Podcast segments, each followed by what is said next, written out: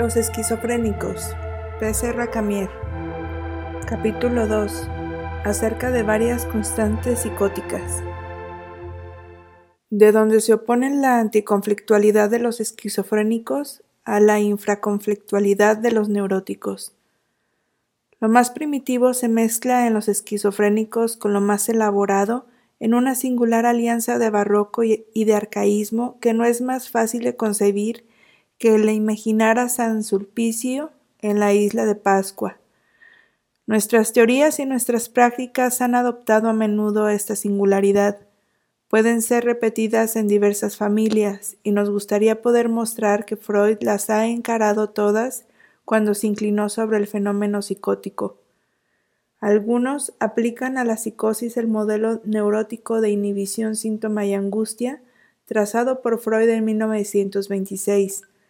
Así lo hicieron Arlo y Brenner en 1969, pero olvidan que en la psicosis la estructura misma del yo es puesta en cuestión y que ese yo no llega a adquirir la angustia como sistema de alarma.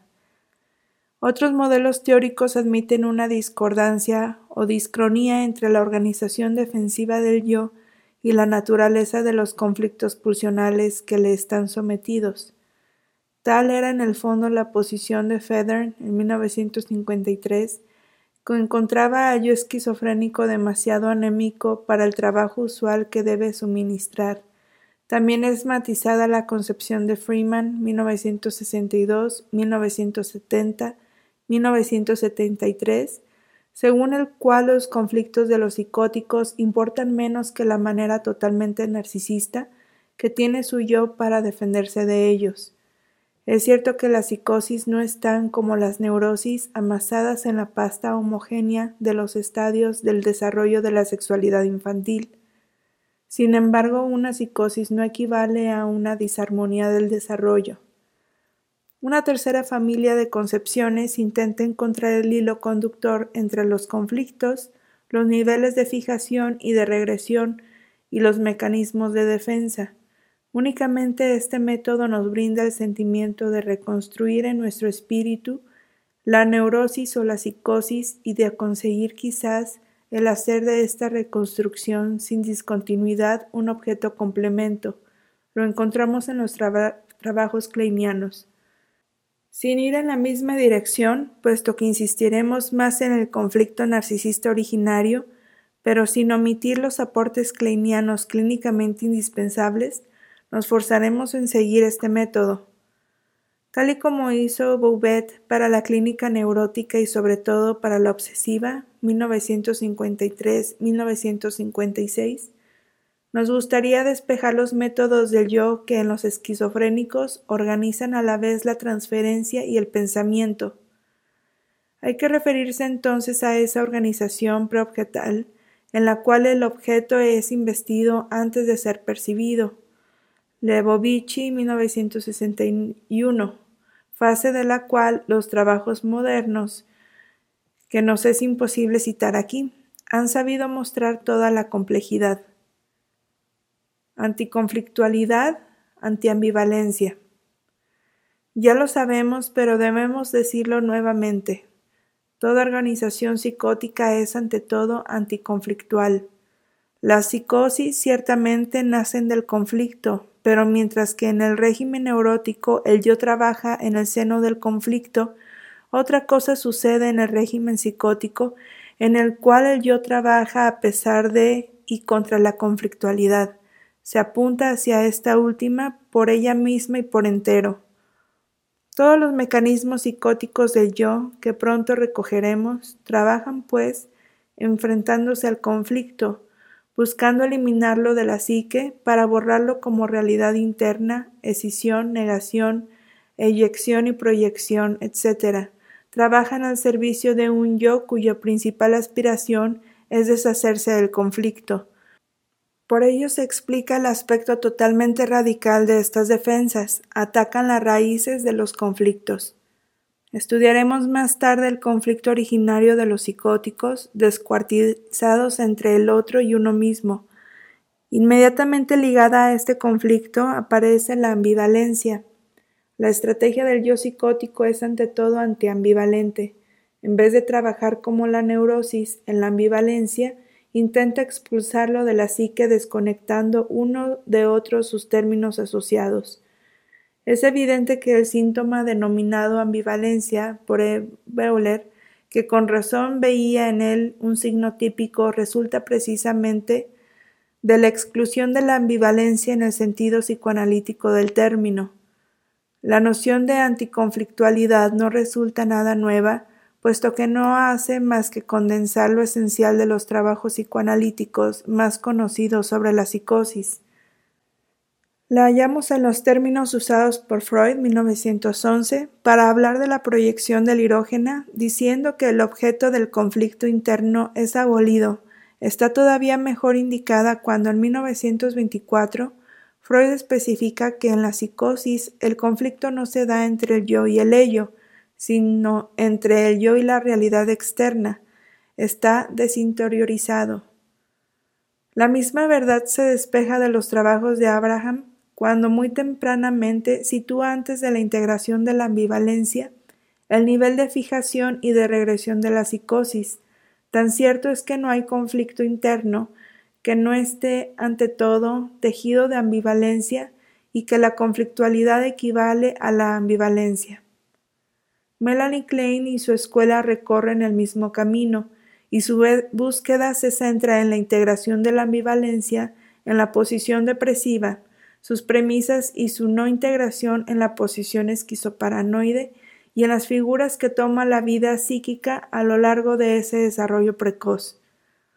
Cuando los kleinianos actuales, Bion, Sigal, Rosenfeld, insisten sobre el concepto de continente, muestran que la psique paranoide no contiene la vida psíquica y sus primeros derivados pulsionales o sus primeras fantasías, y subrayan que con los psicóticos le corresponde al analista suplir esa función de continente y franquearla para el enfermo, señalan los caminos y los remedios de la anticonflictualidad de la psicosis.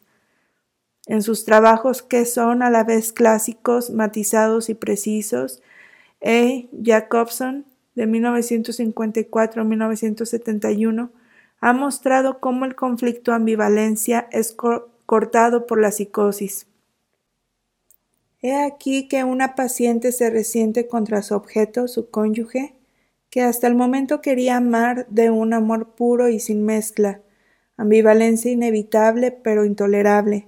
Enseguida la enferma cae en un estado de confusión.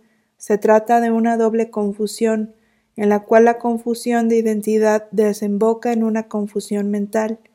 La bisagra de esta secuencia es todo el contrario de una bisagra.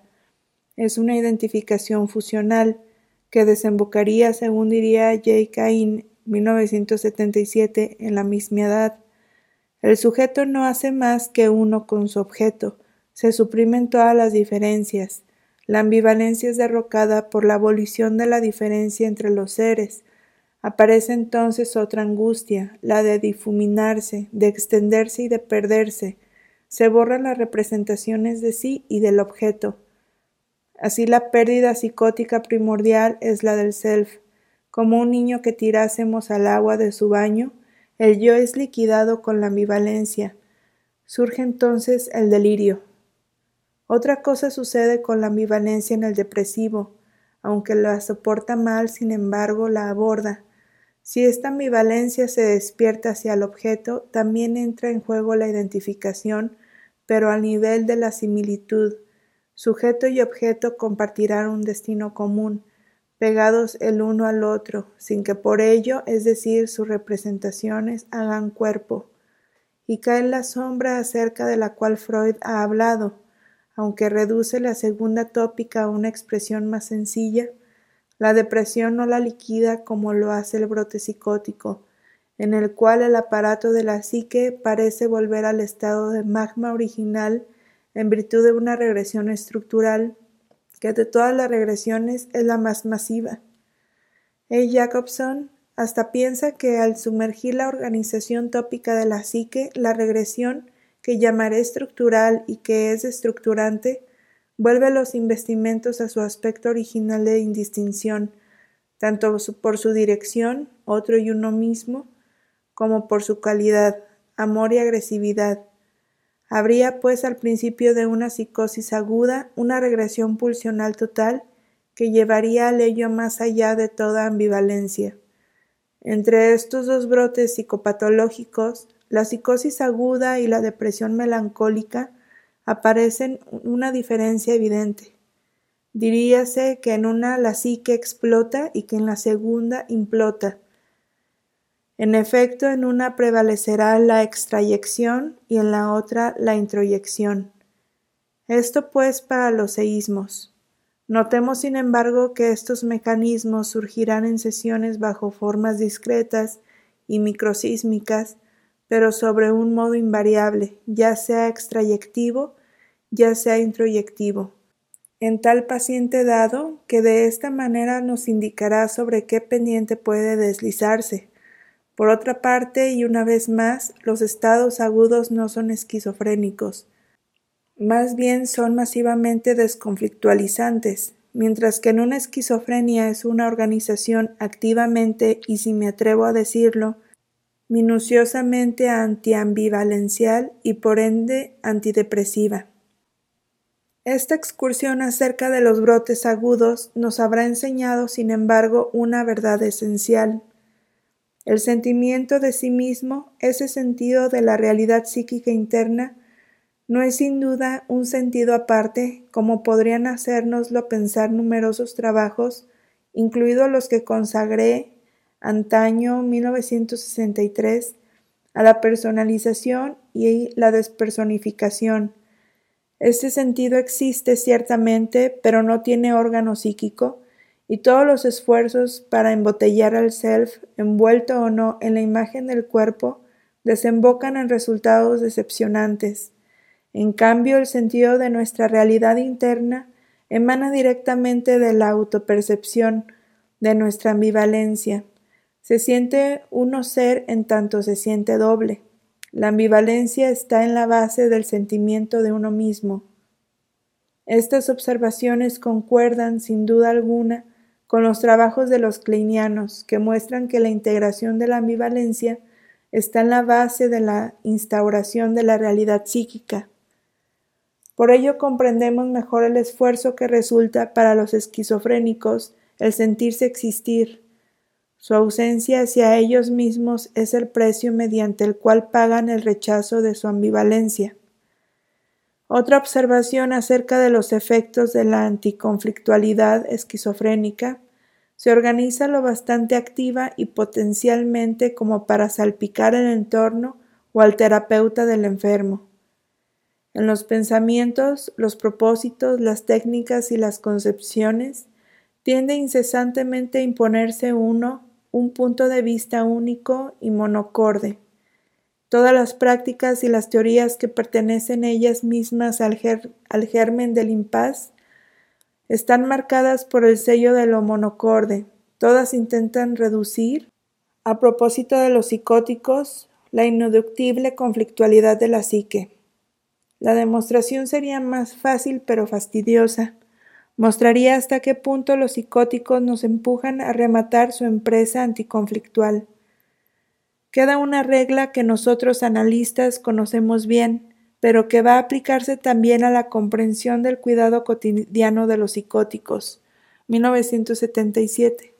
La de no olvidar jamás la necesidad y la virtud de los contrarios. Breves anotaciones acerca de los mecanismos psicóticos del yo.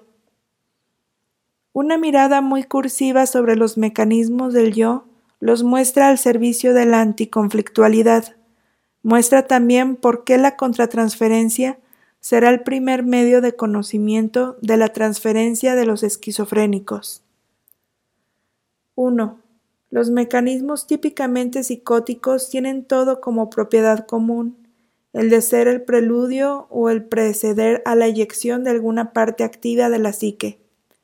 En la fase aguda, esta eyección es hemorrágica, pero el yo esquizofrénico se las arregla para conservar un control sobre lo que excluya de la psique.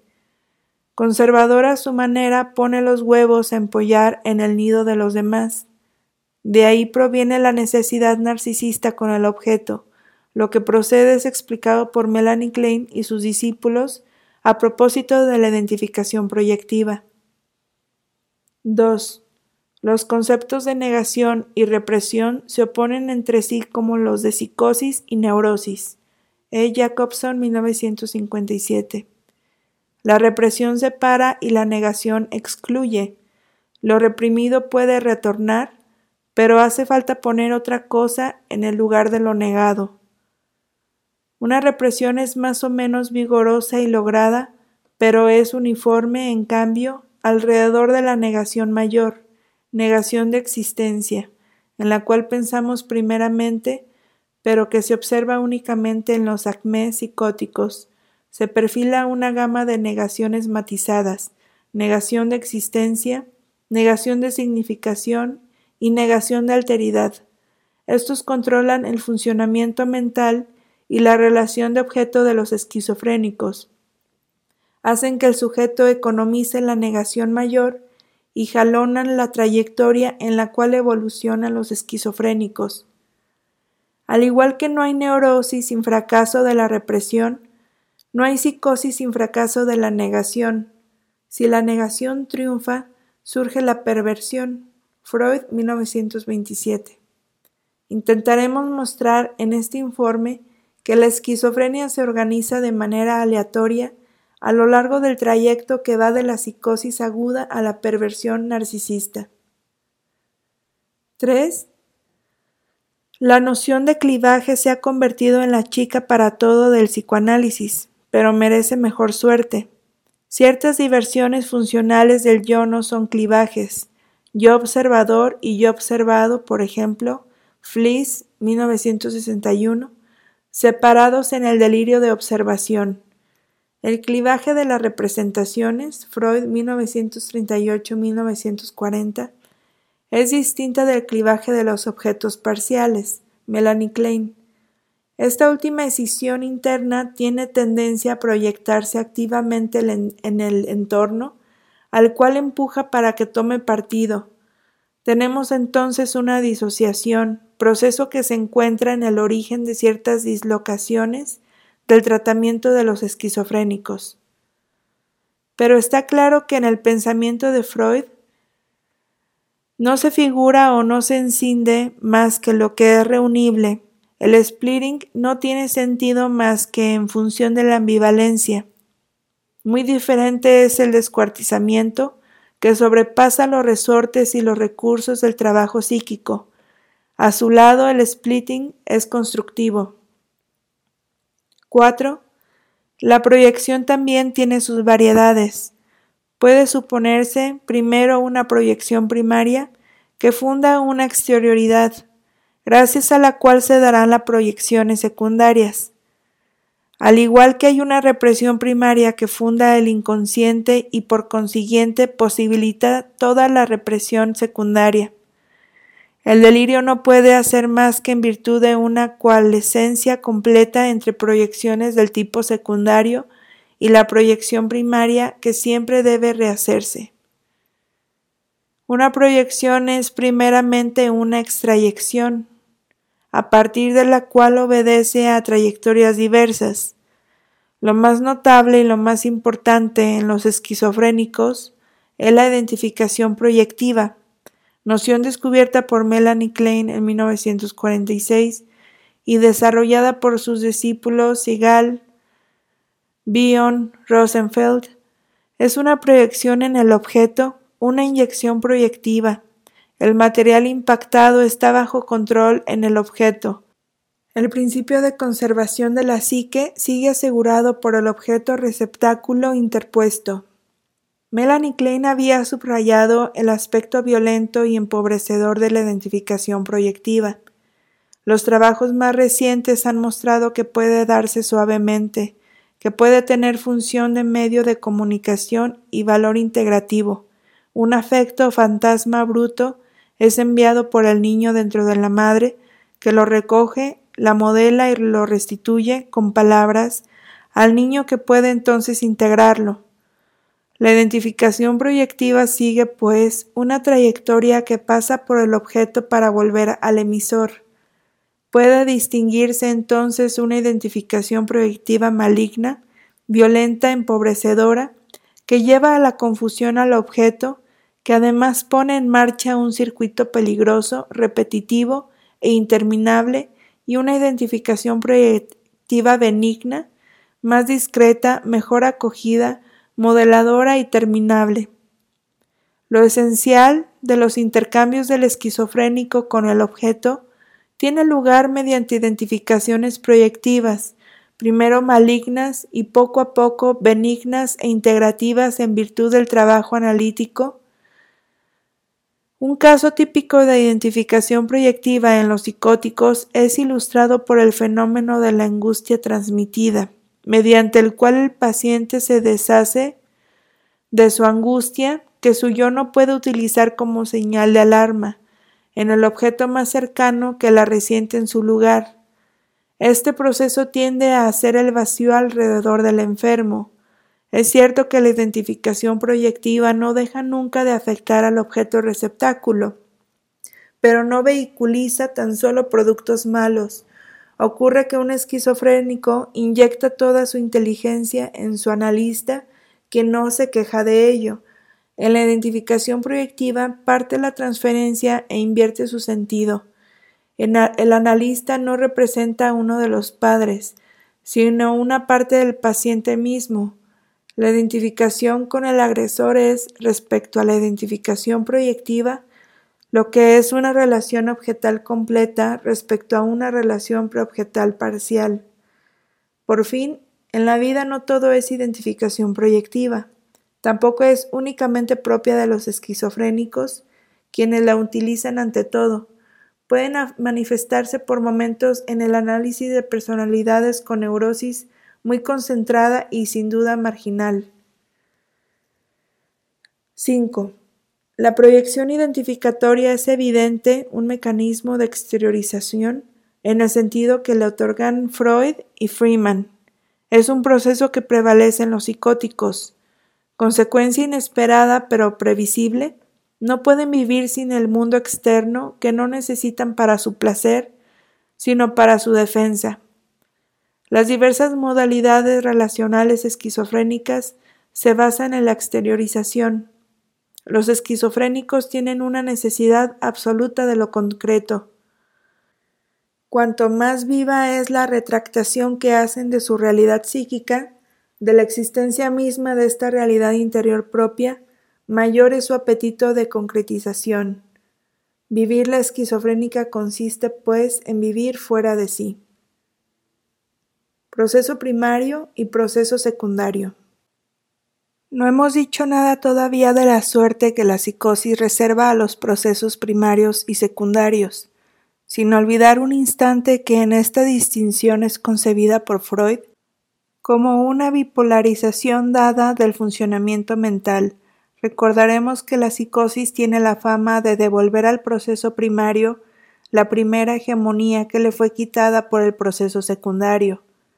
Un proceso secundario incesantemente cruzado traspasado, invadido por el proceso primario, así aparece el cuadro mental del estado psicótico.